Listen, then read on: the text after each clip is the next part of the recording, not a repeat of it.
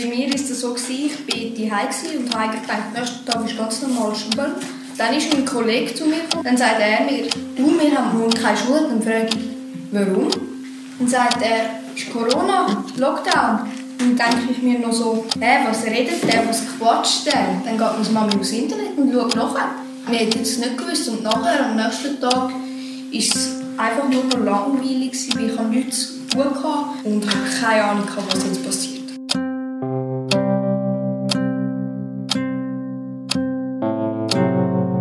Scheiß Corona, ein Podcast der Pädagogischen Hochschule Zürich. Mein Name ist Erik Fackung. Die letzten Jahre waren turbulent, anstrengend. Unsere Leben wurden durch eine Pandemie nachhaltig verändert. Viel wurde darüber diskutiert, debattiert, gestritten. Unter anderem über Begriffe, vor allem über die Maßnahmen, die gegen die Pandemie ergriffen wurden. Leben wurden beeinflusst, vor allem auch die von Kindern doch ihre Stimmen blieben wenig gehört.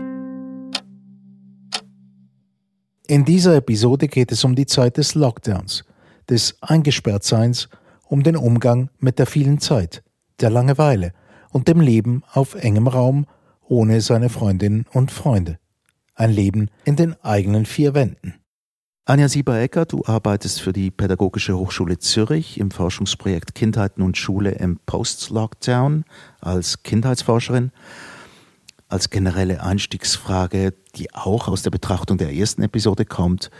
Man merkt, die Kinder, die haben einen ganz speziellen Umgang gehabt mit dieser doch sehr herausfordernden Zeit. Wie sind sie denn damit umgegangen?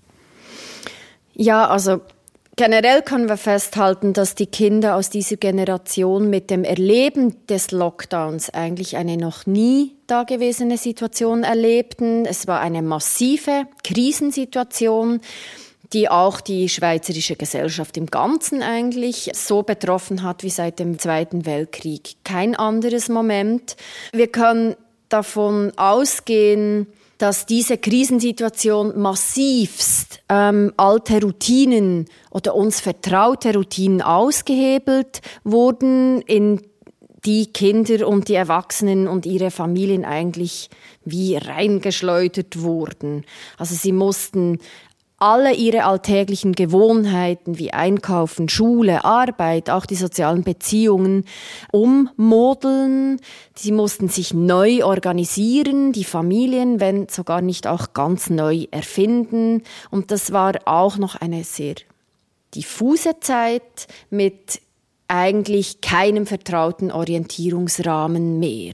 Und das zeigt sich auch in den Erzählungen der Kinder. Der Lockdown ist ein sehr zentraler Bezugspunkt. Die Kinder kommen immer auch wieder auf diesen Lockdown zurück und das lässt sich schon damit erklären, dass da eben wirklich alles neu, alles sehr ungewohnt war und in einer Verknüpfung mit einer sehr diffusen Bedrohung und auch in einer Unmittelbarkeit, ähm, mit der wir alle einen Umgang finden mussten. Mhm. Also man kann sich jetzt vorstellen, dass das wirklich große Flexibilität erforderte. Ja, große Flexibilität, aber auch ein großes Vertrauen in die Situation, dass es irgendwie gut kommt und dass sich da die Familien irgendwie auch ähm, orientieren können. Nun wollen wir die Stimmen der Kinder hören. Die Mitarbeiterinnen der Pädagogischen Hochschule haben eine Reihe von Gesprächen in wechselnden Konstellationen geführt. Vom Einzel über das Zweier bis zum Gruppengespräch mit bis zu fünf teilnehmenden Kindern. Halt auch an jedem Freitag sind ja die Nachrichten gekommen vom Bundesrat. Und die haben ja wie auch mega verfolgt, wirklich, was jetzt kommt, müssen wir jetzt in Lockdown, müssen wir jetzt weiter in Maske tragen, machen wir jetzt immer noch Halbklassenunterricht, also es war noch relativ stressig, weil man, ist, man hat sich nie richtig aufs Wochenende gefreut, weil man hat einfach gewusst, vielleicht könnte es dann ja sein, dass ich meine Freunde für zwei Monate nicht mehr gesehen, was ja dann auch passiert ist eigentlich. Auch während dem Lockdown mhm. ist äh, so gewesen, man hat seine Freunde eigentlich nur durch den Bildschirm gesehen und dann hat man auch äh, beim Online-Unterricht eben hat man seine Freunde gesehen, hat man müssen noch Zeug machen und dann nach dem Online-Unterricht hat man noch mit seinen Freunden telefonieren. Und aber trotzdem, es ist nicht schön, so eine Erfahrung zu machen. Mhm. Einfach die Heime hocken, auf den Bildschirm schauen und mit seinen Freunden reden. Mhm. Es wäre viel toller, einfach, wenn man draußen sein könnte und Fußball spielen könnte oder abmachen könnte. Mhm. Ja, zudem auch noch, es war halt blöd, gewesen, weil wir haben eigentlich gar nie so oft uns gesehen. Wir haben uns einmal in der Woche über den Bildschirm gesehen, außer wir machen es halt. Also wir, Ihr als Klasse? Ja, wir ja. als Klasse, mhm. weil sonst haben wir nie, sonst haben wir immer Aufträge bekommen mhm. wir haben uns einmal pro Woche gesehen für den Sport. Dann haben wir halt so kleine Turnübungen gemacht. das ist lustig. Also, ja, wie haben ihr es empfunden? Keine Freunde treffen?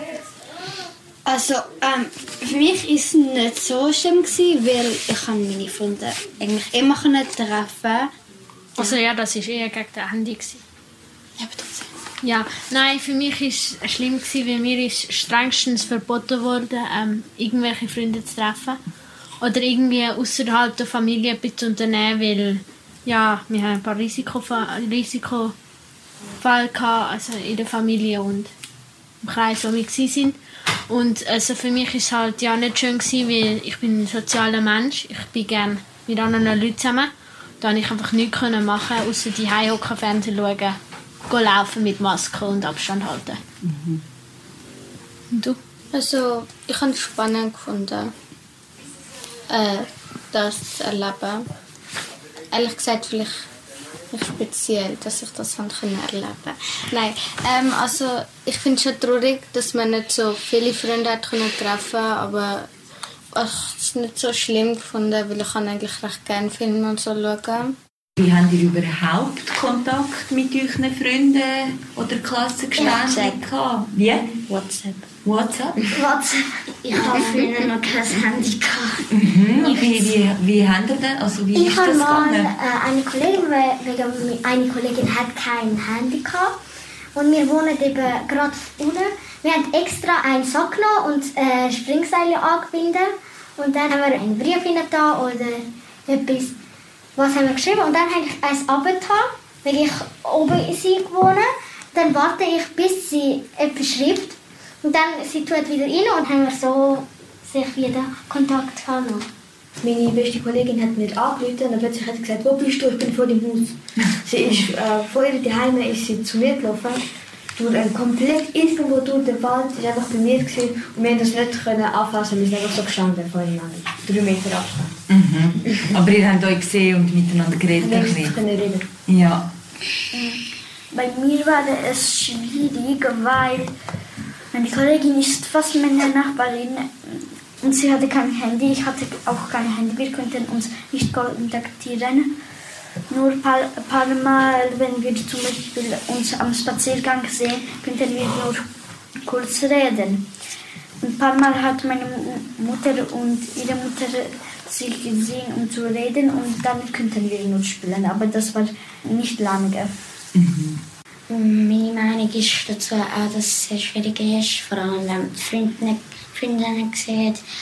Ähm, ich bin, seit ich im Kindergarten bin, bin ich jeden Tag rausgegangen, mache ich immer noch. bin mit meinen Nachbarn spielen. Wir spielen immer noch zusammen, aber sie haben sich geändert. Ihr Charakter ist nicht mehr der gleiche wie früher. Und man, man kann niemanden sehen, Charakter ändert sich nach dieser Zeit.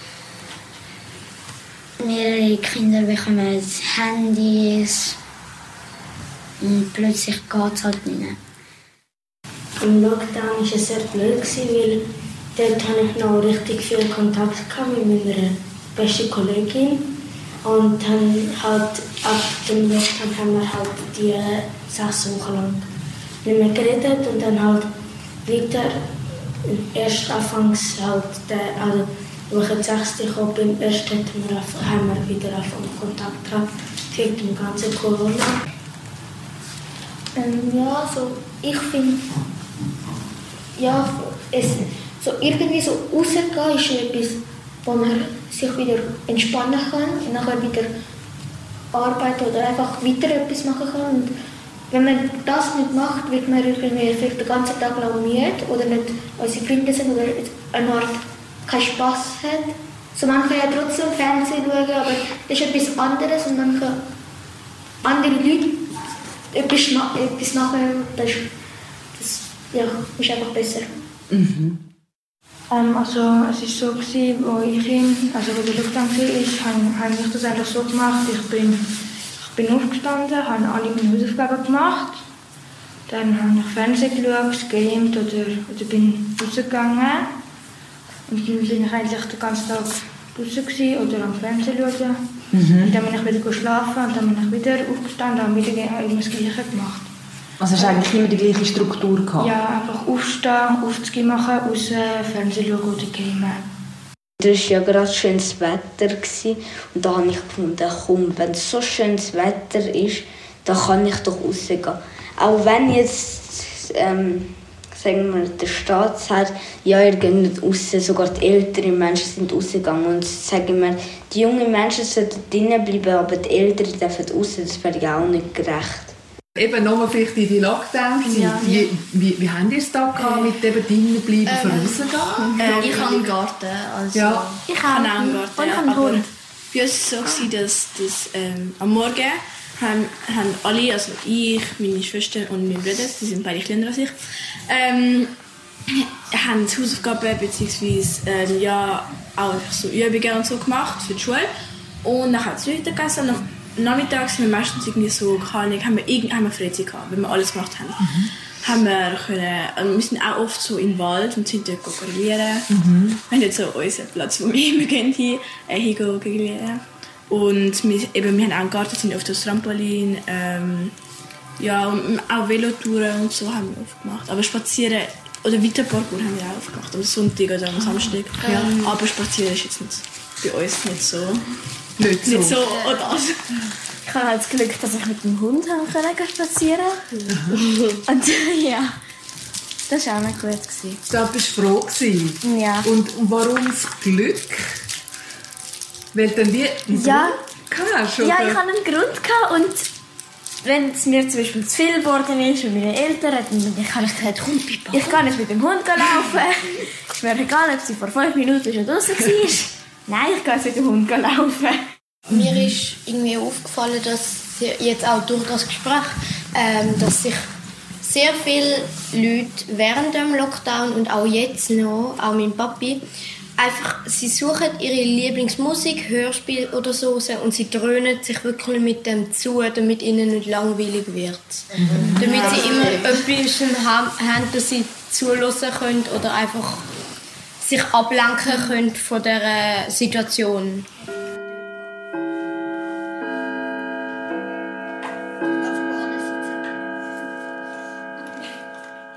Anja Sieberecker, wir haben nun die Stimmen der Kinder gehört, die über die Zeit des Lockdowns sprechen.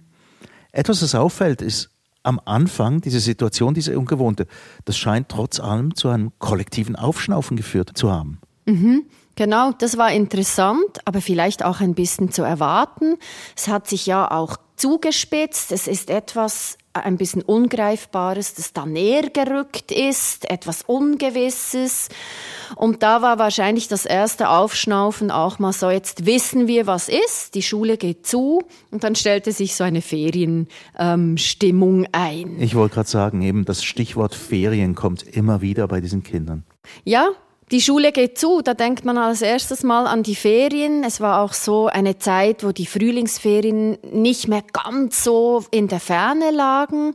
Aber das war dann schon so, yeah, Ferienstimmung. Mhm, mhm. Und dann? Und dann, dann ist es gekippt und auch, also das können wir auch eben damit erklären, dass alle die Routinen plötzlich weg waren. Die Kinder haben dann auch ganz schnell realisiert, nein, nein, das sind keine Ferien, die Schule geht weiter, aber an einem ganz anderen Ort mit ohne ihre Freunde und Freundinnen in direktem ähm, Kontakt. Die Eltern, die plötzlich auch da waren zu Hause, die die Rollen der Lehrpersonen übernahmen oder mithalfen, die Tage zu strukturieren.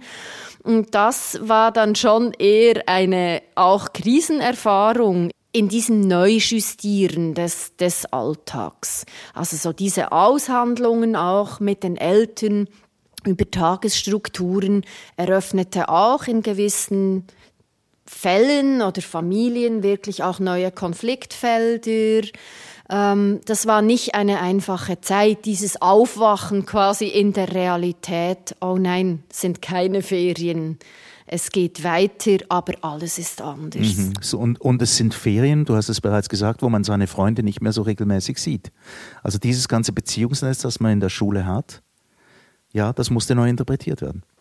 Ja, genau, das wurde neu interpretiert oder musste neu interpretiert werden zum Teil mit unseren medialen Möglichkeiten wie WhatsApp.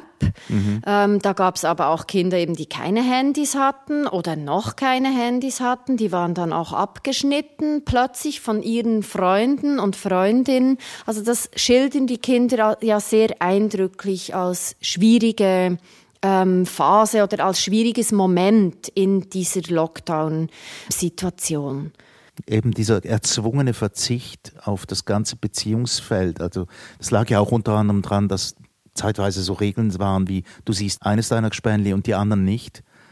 Also das hat immer so ein, ein Ausschlussverfahren gegeben. Ja, das hat es durchaus gegeben. Also das kam auch ein bisschen darauf an, wie die Familien auch die, die vom Bundesrat gesetzten Regeln praktiziert haben, wie streng, dass die Familien sich daran gehalten haben. Und da kam es schon auch zu unschönen Situationen, wenn sich beispielsweise Familien in einem Haus zusammengeschlossen haben, um auch Schule zusammen zu machen, sich zu unterstützen und andere Kinder aus dem Nachbarshaus dann nicht mehr dabei sein durften, weil eben die Zahl 5 oder die Zahl 7 erreicht war. Und das gab unschöne Gefühle auch bei den Kindern. Ich glaube, die Lebensumstände sind ja auch ganz wichtig. Oder gewisse Leute wohnen in einem Familienhaus, andere im Block. Das ergibt ja jedes Mal andere Situationen. Genau. Es gibt andere Situationen, andere Möglichkeiten auch für die Kinder. Die Block, eben, ich sage jetzt mal in Anführungszeichen, die Blockkinder, da gab es durchaus innerhalb der Blöcke Zusammenschlüsse oder Unterstützungsmomente wohingegen Kinder aber dann auch in Villen mit Garten und ein bisschen Auslauf im eigenen, auf dem eigenen Grundstück da auch ähm, mehr Freiheiten haben konnten. Also da gab es schon auch Unterschiede im Erleben dieser Situation. Und vielleicht noch etwas, was mir äh, oder was ja, was mir aufgefallen ist, ist dieses körperliche auch in den Beziehungen ähm, das wirklich den Kindern gefehlt hat. Also Dieses, also Umarmungen oder so? Ja, nicht mal zwingend Umarmungen, aber sich berühren können oder nahe beieinander sein, tuscheln können, was, was man ja viel beobachten kann, auch bei den Kindern. Und das kam wirklich, das haben die Kinder vermisst, auch dieses Feinstoffliche.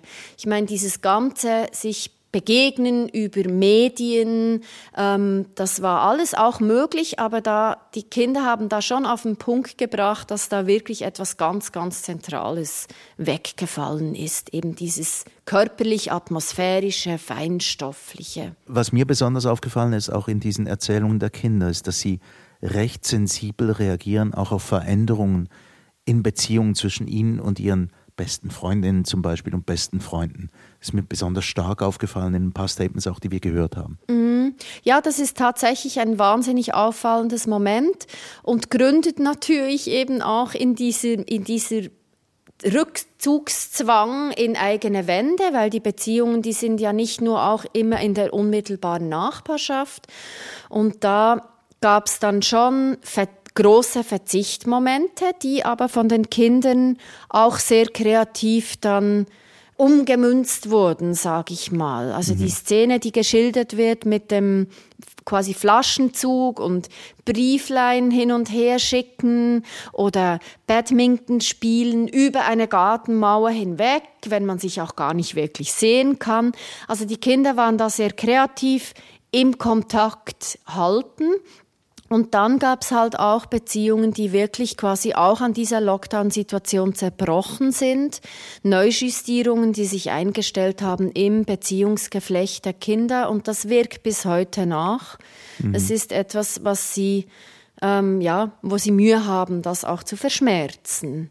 Eine, eines der Kinder sagt ja, ja nur, das ist jetzt halt einfach so. Durch die Pandemie wurde unsere Beziehung verändert. Das ist ja ein Teil dessen, was wir gehört haben. Eben die Kreativität hast du angesprochen, ähm, wie die Kinder das für sich selber organisiert haben. Das, was wir am Anfang angesprochen haben, diese, diese Art von Flexibilität im Umgang mit den Gegebenheiten, dass sie da doch recht mit diesem modernen Wort resilient sich verhalten haben, also sich den Gegebenheiten angepasst haben. Mhm. Also ja, sie haben sich angepasst und wir in der Kindheitsforschung sprechen wir da von der sogenannten kompetenten Gefügigkeit. Ich finde das ein wunderbarer Begriff, der eigentlich aufzeigt, dass sich die Kinder jetzt in diese Situation, in diese Situation eingefügt haben, sich kompetent auch gegeben haben. Sie waren sehr bedacht, auch die, die, Ma also die Maßnahmen umzusetzen. Ähm, aber sie spielten auch etwas mit diesen Maßnahmen. Sie mhm. suchten Mittel und Wege, einerseits konform zu sein, aber dann eben auch wirklich ihre ganz genuinen Bedürfnisse zu befriedigen. Wobei da auch die Familien eben den Rahmen abgesteckt haben. Also die, die Art und Weise, wie die Eltern auch die Maßnahmen gelebt haben, beeinflusste natürlich auch ganz stark das Leben der Maßnahmen der Kinder. Aber was da auch interessant ist, ist, dass man auch den Kindern mehr verziehen hat. Also wenn sie beispielsweise dann auch später, jetzt nicht im Lockdown, aber die Maske nur so halb getragen haben, dann hat man die nicht gemaßregelt, wohingegen das für Erwachsene eine andere Situation ist. Also mhm. die Kinder hatten da schon auch einen Spielraum oder einen Freiraum, da mehr ein bisschen auch zu spielen und wirklich ihren Bedürfnissen auch nachzukommen eines der großen Gefühle, das wir alle kennen und das wir nicht so wahnsinnig gern haben, ist das Gefühl der Langeweile. Ältere Generationen behaupten, man müsse überhaupt wissen, was Langeweile ist, damit man überhaupt leben kann und dann merkt, wenn etwas unterhaltsam ist. Jüngere Generationen kennen das vielleicht weniger, aber das ist doch ein Knackpunkt gewesen in dieser ganzen Zeit, auch für die Kinder. Die Langeweile. Mm. Es ist nicht erstaunlich. Alles andere, alles ist weggefallen. Die waren nur noch zu Hause in ihren Familien mit ihren Geschwistern mit auch teilweise Konflikten mit den Geschwistern, aber auch schönen Momenten, da gab es ja das ganze Spektrum. Aber dieses Zurückgeworfensein auf die Familie, das hat einen großen Zusammenhang mit dem Gefühl der Langeweile auch. Diese sehr kleinräumigen, routinisierten Tagesstrukturen, die entsprechen nicht dem, was sie sonst erleben. Sonst haben sie eine farbige, bunte Welt. Sie wandern zwischen verschiedenen Lebenswelten hin und her von der Familie in die Schule, da gibt's einen Schulweg, in der Schule gibt's die Pausen, dann geht man in Musikstunden, Sportvereine. Da gibt's so viele Wechsel auch zwischen verschiedenen Bereichen, das ist alles weggefallen. Mhm. Und das macht eine sehr langweilige, aber auch monoton, einen monotonen Alltag. Und das kam bei den Kindern sehr deutlich zum Tragen. Und ich finde aber, es gab eben auch die Kinder, die dann nicht von Langeweile berichtet haben, sondern auch von einer Überforderung. Weil alles zu viel war dann. Zu viele Aufgaben, zu viele Dinge, die sie vielleicht nicht verstanden haben, wo sie die Lehrpersonen nicht fragen konnten, weil da auch die, die Kommunikation abgeschnitten war. Also es gab da wie auch beide. Also die, die, die sich gelangweilt haben, aber auch die, die überfordert waren und die weniger dann von Langeweile berichteten, sondern wirklich von dieser ja schon fast verzweifelten Situation, zu Hause eingeschlossen zu sein. Du sprichst von einer bunten Welt, die ihnen angeboten wird im, in einem normalen Alltag ohne Pandemie. Und dazu kommt noch die, die virtuelle Welt. Aber was auch eine Erkenntnis ist, die virtuelle Welt wird vermutlich die reale Welt nicht einfach ersetzen können. Ja, Genau, also auf keine Weise kann die virtuelle Welt die reale ersetzen. Und das kam, finde ich, bei den Kindern auch gut zum Ausdruck, weil ähm, die Wege quasi auch, zu, um zum Beispiel Unterstützung zu kriegen von einer Lehrperson oder auch von Freunden und Freundinnen, war viel, viel quasi höher gehängt als im schulischen Alltag, wenn man sich einfach sieht und gleich mal nebenan noch fragen kann, hey, wie ist jetzt das, wie geht das, wie habe ich nicht ganz verstanden. Also ich finde, das war eigentlich ein, ein großes Hinderungsmoment, so diese, dieses Virtuelle. Mhm.